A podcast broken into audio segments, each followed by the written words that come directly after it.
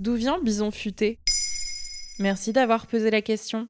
Si vous prenez la route pour partir en vacances, vous avez sûrement déjà écouté la radio pour savoir combien de temps vous alliez rester coincé dans les bouchons, ou regarder la télé la veille du départ pour connaître les prévisions de circulation. D'ailleurs, plus jeune, vous vous êtes peut-être déjà demandé pourquoi un certain bison futé en savait autant sur les embouteillages et les itinéraires les plus rapides. Alors qu'elle approche des 50 ans, retraçons l'histoire de cette opération anti-bouchon, entrée dans le quotidien des Français. Pourquoi Bison Futé a été créé? Faisons marche arrière. Direction l'été 75. Le samedi 2 août, à 11h, la route nationale 10 qui relie Paris à Bayonne est bouchée sur pas moins de 600 km. Ce ne sont pas moins de 60 000 véhicules qui sont à l'arrêt. Un fiasco dont la presse s'empare rapidement et qualifie d'absurde et d'insupportable. Pour remédier au problème, le gouvernement missionne le directeur des routes et de la circulation routière, Michel Fèvre. Celui-ci s'associe à Jean Poulit, ingénieur des ponts et chaussées, qui prend la tête du service de l'exploitation routière et de la sécurité. C'est alors que le CNIR, le Centre national pour l'information routière, voit le jour.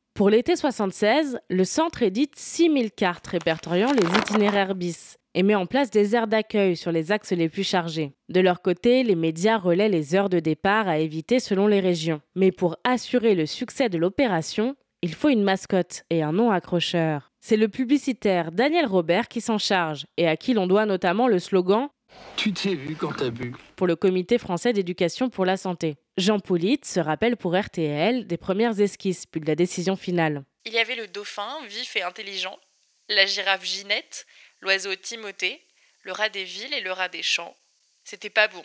Et est arrivé enfin le personnage du petit indien vif et intelligent qui allait guider l'automobiliste sur l'autoroute des vacances. L'opération est un succès. Le CNIR recense 73% de bouchons en moins à l'été 76. Bison futé est définitivement là pour durer. Mais il n'est pas un peu cliché ce personnage? En effet, le personnage du chef natif américain rusé avec sa coiffe en plumes véhicule des stéréotypes.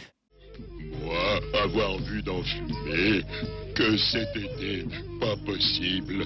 Euh, euh, Les premiers 14 et 29 juillet, 2000 kilomètres de bouchons. En France, nous n'avons que peu d'exemples de cette culture lointaine, connue surtout via la fiction des westerns à la bande dessinée comme Lucky Luke ou Yakari. Il est donc un peu curieux qu'une telle mascotte ait été choisie. Aux États-Unis, le Congrès national des Amérindiens a déjà dénoncé des pratiques similaires outre-Atlantique, comme la mascotte des Redskins, une équipe de football américain, qui a changé depuis d'identité visuelle. Selon l'association, ces représentations clichés touchent à la réputation et à l'image de soi de chaque personne autochtone et nourrissent la discrimination continue à l'encontre des citoyens tribaux. et Présentent une image trompeuse des peuples autochtones et alimentent les mythes historiques qui ont été utilisés pour blanchir une histoire d'oppression. Ainsi, si Bison Futé est un outil très performant et utile au quotidien de nombreux Français, peut-être verra-t-on un jour le chef natif américain disparaître pour laisser place à une mascotte plus moderne. Voilà d'où vient Bison Futé.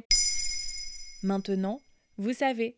Un épisode écrit et réalisé par Mayel Diallo. Ce podcast est disponible sur toutes les plateformes audio. Et si cet épisode vous a plu, n'hésitez pas à laisser des commentaires ou des étoiles sur vos applis de podcast préférés.